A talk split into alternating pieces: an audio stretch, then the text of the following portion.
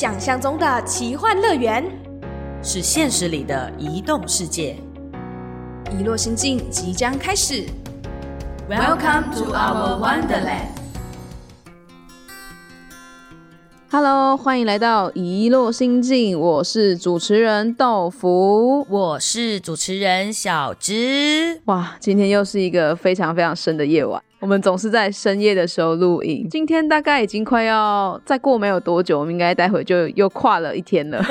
算是很深夜了吧？我觉得豆腐跟小芝时常都会抓在呃晚上的时候录音，有两种原因。第一个是如果我们跟海外的朋友连线的时候呢，他们大概不是就是在时差的过程当中录音；另外一种就是有一些朋友人在台湾，但是却正在过着倒时差的生活。今天的来宾就是一个很好的例子。但在还没有把今天的来宾 Q 出来之前呢，在没有地图的旅人这个系列当中啊，不知不觉也来到了第四个来宾了耶。那这个来宾呢，像刚刚小植有聊到就是时差这件事情，其实小植对于时差应该也是蛮有感的，因为你过去是从马来西亚来到台湾求学。嗯，马来西亚跟台湾没有时差，但是在环境或者是一些适应上面，确实是有我们说、我们说一个 gap 的适应期是需要的。诶，但是你来这边留学了四年之后，因为小植是在台湾就是停留下来，可是那时候你要毕业的时间点，你会很常收到什么样子的讯息吗？我觉得最常在毕业生、留学生的话题里面，很常会问到说，到底啊，你毕业后要留在台湾工作，还是你要回到自己的母国家里面工作，还是等等之类，还是要再到别的国家去留学深造或工作呢？这种问题。所以今天呢，我觉得不只是小芝自己一个人要来聊这样子的观点，蛮有趣的，邀请到一个好朋友，他也正在移动的这个过程当中，相信这个问题也被问到烂了，所以呢，我们也想要从这个问题开始切入，先欢迎我们的好朋友，来自澳门的国豪，Hello。Hello，大家好，我是澳门的国豪。刚刚我们两位开场的时候讲的这个提问很像，因为你现在是大学毕业，然后正在念硕士班，也准备呃顺利论文写完的话，就应该会毕业嘛？是不是很常在大学或者在硕士这个生涯，很常被问到说，毕业后你到底是要回到自己的家，还是要留在台湾工作？很常啊，常常都会被问说，你会想要在就是哪一个城市生活啊？然后要不要回家啊？然后台湾很棒啊之类的，嗯就常常会被问到。台湾很棒，小子这边先快速帮大家懒人包，国豪是来自澳门，然后呢，大学时间是在台中念书的，我们念同一所大学，静宜大学。毕业了以后，现在目前在台大念书，大概这个时间轴一个咻咻咻拉完，所以目前算是硕士班，准备可要毕业，诶，能毕业吗？这个这个能问吗？就是听说是硕士的生的禁忌这样。所以你目前对于这样子的提问的想法会是什么呢？就是如果现在我要问你说，哎，国豪你要留还是怎样？你会怎么回？或者是你自己接下来的规划有考虑的原因会是什么呢？我觉得我自己在想的是家人的部分吧，像可能家人都在澳门啊，嗯也会想到钱的部分。那像是台湾的薪水跟嗯，回澳门的薪水，因为这也会跟自己的科系很相关啊。我我是社工系的，那社工系在台湾的薪水呢，就是如果你要在台北生活，你还可能需要租房子嘛，因为我是外国人，我没有家可以回。那租房子的钱，然后扣掉生活的支出等等的之后，就是很难存钱。如果回澳门的话，可能就有另外一个想法，这样、那也蛮想要陪陪家人的，感觉自己好像。出来了很多年，就是也蛮想回家的。但你说，那你就不用想啦，你就直接回家嘛，这样好像就不一样。因为就是台湾确实是蛮吸引人的地方，而且其实在这里生活了六七年，就是很多的朋友都在这里，然后就会觉得说离开很可惜。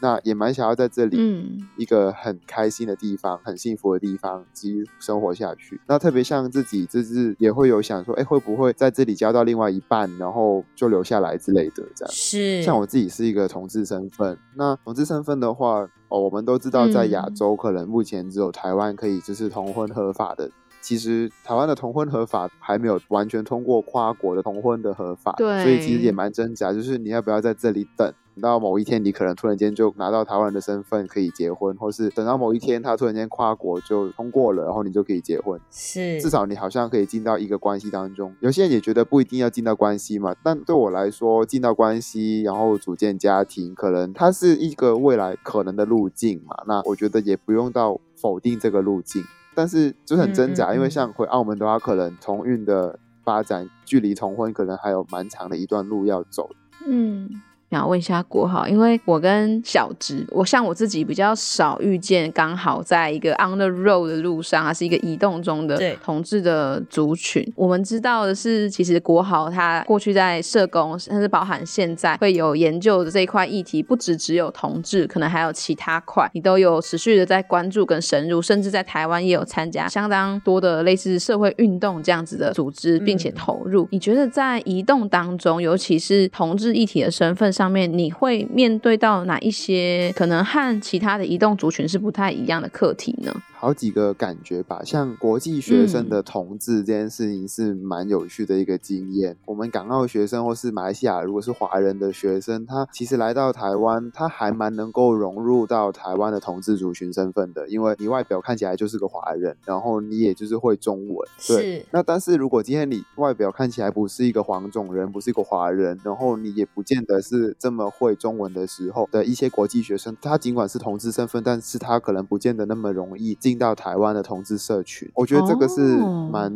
有趣的一个现象，这样。之前私下有跟国豪聊过啦，就是关于国际生，然后对于自己可能是同志认同这件事情，可能来到台湾，我记得之前国豪有分享过，你反而来到台湾以后，才会跟其他的在台湾的社群里面，才会认识到其他的可能是呃来自香港的同志，或者是其他地方的同志，是怎么样一个有趣的原因？因为我原本想说，可能在国际生圈子里面，本身大家就会可能会认识，还是说其实不会，反而到台湾的社群里面才会认识呢？你如果是一个国际学生，你在学校里里面，通常你就是用着一个国际学生的这个身份，或是这样的一个标签去生活，你不会突然间就是在路边就跟人说 “hello，我是同志”，就不太会这样。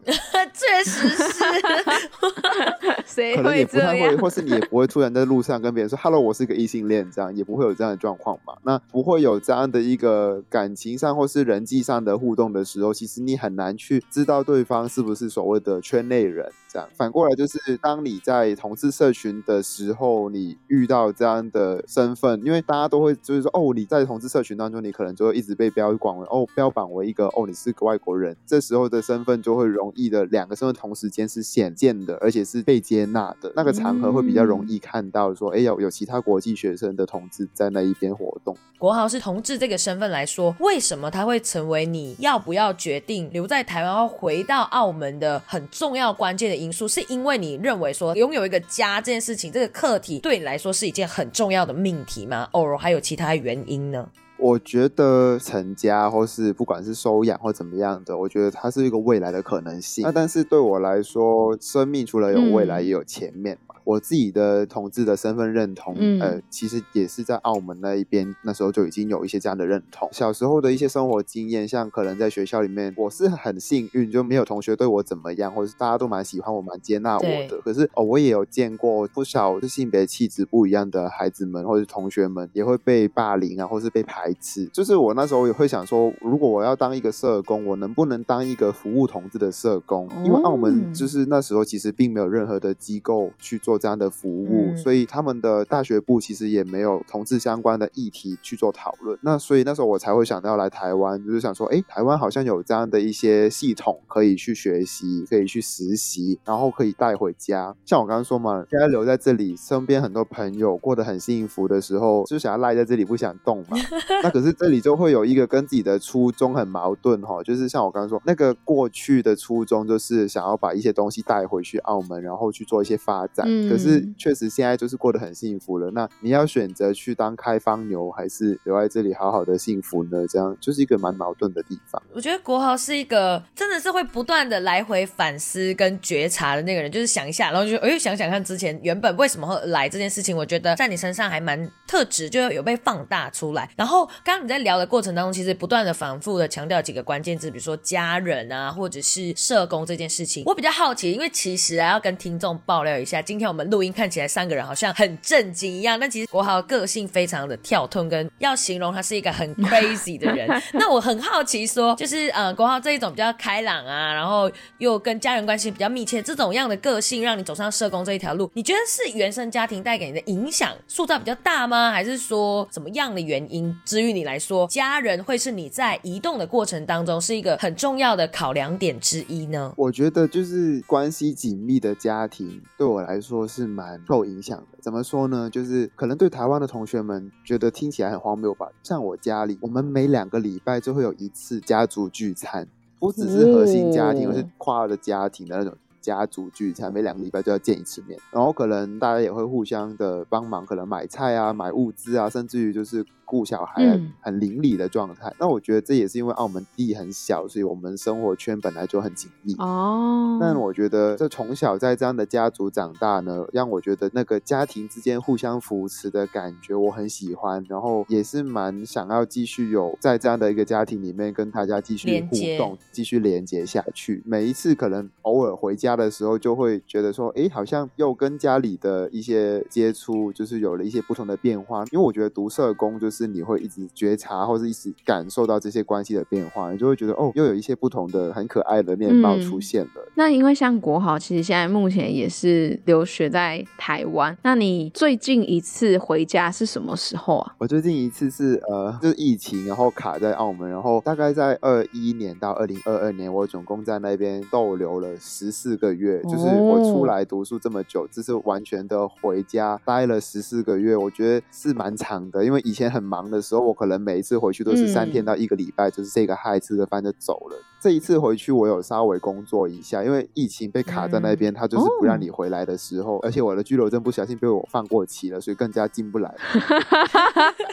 那我只好就是在那边找个工作，然后毕竟我已经大学毕业了嘛，我在读硕士嘛，所以我就可以就是有一个学士学位去工作这样。我们说移动的过程当中，你在外面或多或少有些新的感受，会不会想要去做一个，比如说改变家庭现况，或者是一些关系上面经营的一些新的价值观的交流啊，或可是你会是做这样子改变的那个角色吗？还是说，OK，我们现在原本这样子的家庭的结构或这样子的生活的方式就已经是你很满意或很 OK 的状况呢？其实会耶。就是家庭很紧密，那很紧密的关系就一定会有摩擦。那有摩擦，可能就是从小到大有各种就是不太好的回忆，还是会有。每一个人都一定会有。过去这一年回去啊，我就是我觉得好像就是因为这么多年都没有回去了，就没有好好的跟家人互动，然后会发现其实身边很多长辈都已经所谓的那种满头白发的感觉嘛，你会感受到家里面的人都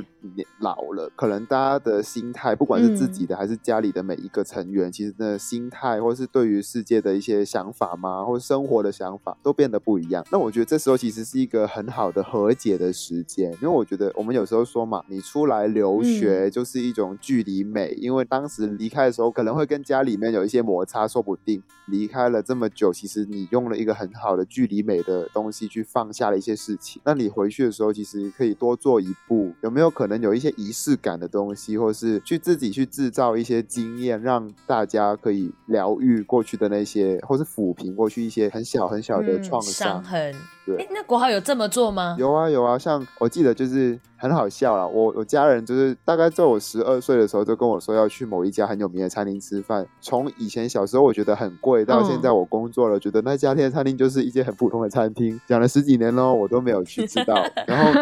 回家的这一年，我就是去跟家里面去，就是好好的去吃了一餐这样。对，然后就是觉得哦，天哪，真的是有够普通的餐厅。那但就是我们做了这件事情，对，圆一个小时候的那种梦。那我可以这个问题不知道有没有，也不会不会有点冒犯，但是想问问看，就是国豪，因为在台湾的同志族群里面，我想应该是不管在哪个地方的同志族群，可能都会遇到一个课题，是要不要对身边的朋友或者是亲人出柜。那你也会有这一个考量吗？因为刚刚国豪提到你们是一个非常关系紧密的家庭，会不会其实？关系紧密的家庭里面，maybe 你的亲人已经有察觉到了，然后他们会询问你，或者是说，哎，你也有这一个跨出去的过程呢？讲这个可能要补一下脉络。我觉得像台湾，可能其实呃，台湾的同运走了三十年，然后可能过去。在这十年，二零一二年的多元成家草案到现在，可能这十年新闻时事上面或多或少会有一些同志议题冒出来。那所以呢，我们会听到台湾有一些同志朋友，他们可能会家里面新闻在报这些东西的时候，家人可能会有一些觉察。那但是在香港、澳门，特别说澳门好了，那可能澳门接收这样的资讯上面还是相对比较缺失的，就是可能比较不太会有这样的讨论。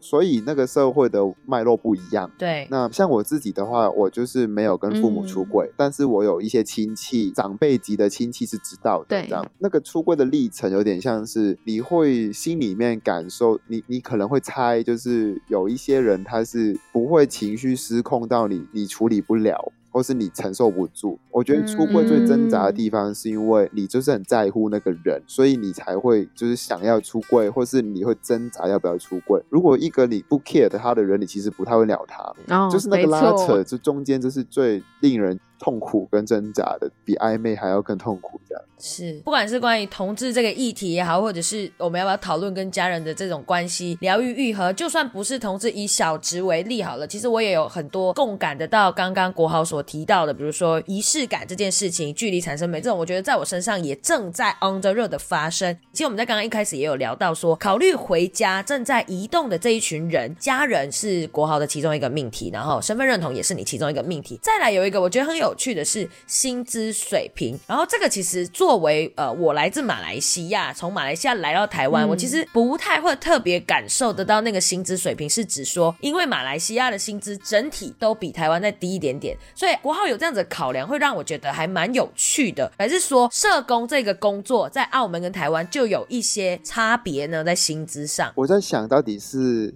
移动的拉扯啊，其实是一种薪资跟生活态度的拉扯。就是说，我们可能偶尔会听到一句话，就是叫做“里面的人努力拼命逃出来，外面的人拼命挤进去”。就有点像的感觉哦，就是澳门可能它是一个经济真的是相对发达，因为大家都听到澳门知道它是有赌场，它甚至于就是曾经 GDP 跑到世界第二名，就是它就是一个可能某些人很有钱，但不是我这样的一个状态。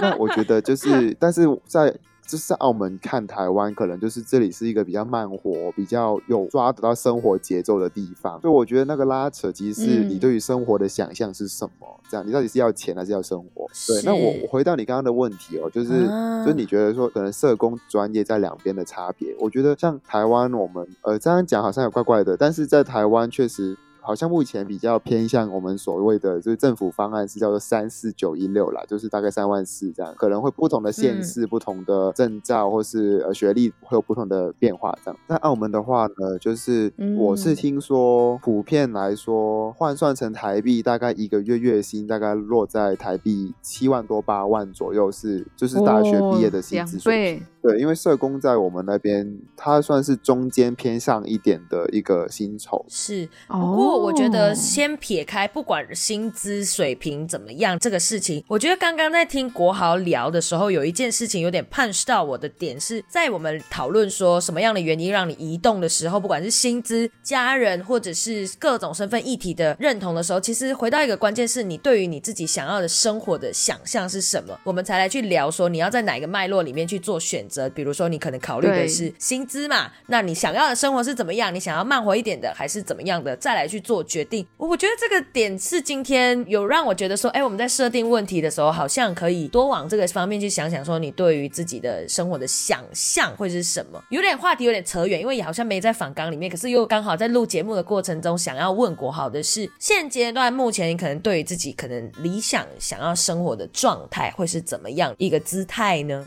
我觉得或许这样说好了，我回去因为工作了一年，然后其实这一年我并没有休学的，我这一年我也是一边工作一边上网络的课程。台湾的各个学校都有安心就学的措施，就是线上课程。但是我是一边工作一边上课。那我觉得我今年回来台湾是很幸福的原因，是因为我可以上实体课程。好吧，我可能就是这样算是很奇怪吗？就是嗯喜欢上课这件事情，我都会跟我同学他们说，就是我能够上到实体课是如此的幸福。我觉得我好像比较难去思考，可能五年后、十年后我想要的样子是什么，可能不是此时此刻可以马上回答得出来的。那但我觉得就现在的生活来说，觉得过得蛮快乐的。原因是因为呃，我可以在自己喜欢的书本或是我自己喜欢的议题当中打滚，然后在自己喜欢的专业里面继续努力。我觉得这件事情是很幸福的。我觉得国豪还蛮享受自己现在的状态。而且是真的一个很活在当下的人，所以你才会如此的喜欢自己现在在做的感觉是每一件事情对你来说每一个选择好像就那么自然而然的发生了，但又不完全是那个样子。对对对，郭华因为现在也是一个 on the road 移动者，每一次的选择里面就多多少少我们都会有一些拉扯。那刚好今天你是一个社工背景的来宾。所以想要询问，如果有很多移动者，他们在移动的过程当中，也一样会有遇到一些，比如说像是要不要返家啊，或者是说，哎，他今天遇到一个困难，有一样会产生一些挣扎。那你面对困境的时候，你会怎么样跟自己对话，或者是你有哪一些方法会去舒缓自己的心理状态跟自我照顾的吗？我觉得是两个面向吧，一个是自己，一个是跟他人。我觉得自己的部分是真的是要回想自己的初衷，哎，你到底当初为什么会在这里出现这样？那但我觉得初衷有时候不一定是捆绑的，也就是说，尽管你是有初衷的，你还是可以改变的。因为我曾经也听过一些人，就是因为像我可能就是现在就是挣扎初衷嘛，那他可能就是因为初衷怎样，所以尽管现在有什么样的愿景或想法，他都很执着再回到过去。但我觉得这也是一种放过自己嘛，就是初衷的那个当下。是过去的你，那但是现在的你是怎么样？我觉得这件事情很重要，就是现在的你觉得什么才是你此时此刻最想要的？那但我觉得另外一个方面就是跟他人的地方，就是呃，我觉得还是要，不管你今天选择了家乡，或是这里，或是新的地方，我觉得你可以就是至少要要回想起，就是其实每个地方都一定会有想念你、爱你的人存在。那我觉得其实你可以去多跟这些你心里面。留着的人的去跟他们对话，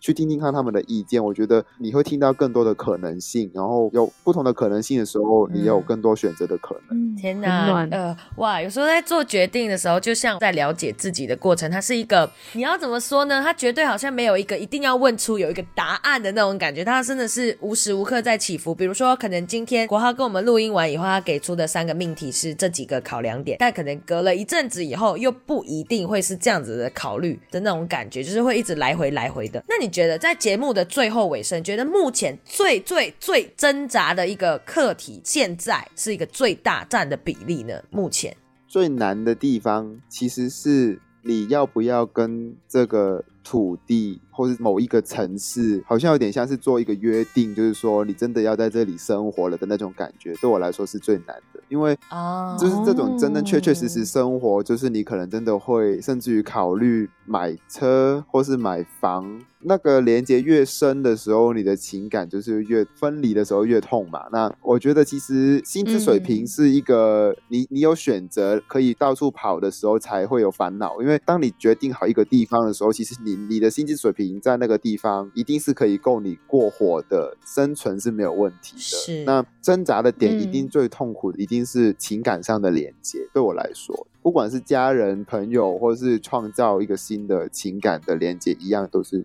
这样。哇。我怎么都有这样子的共感呢？因为呃，小植在二零二三年年初就要离开台湾，等于说我这五六年下来所建立的社群或者是朋友连接 connection，我现在也正在 on the road 去消化这样子的决定过程当中，就是要断舍离一段，比如说真的是建立了好久的这个情感。其实对我来说，我某种程度也跟国豪一样，在一个挣扎的过程当中。我现在的方式是，我会去咀嚼这样子的感受，然后再一步步的往下看，说我们下一步。我们三个人好像给不出一个好，我们应该怎么样的答案，但只能就是活在当下的往前走，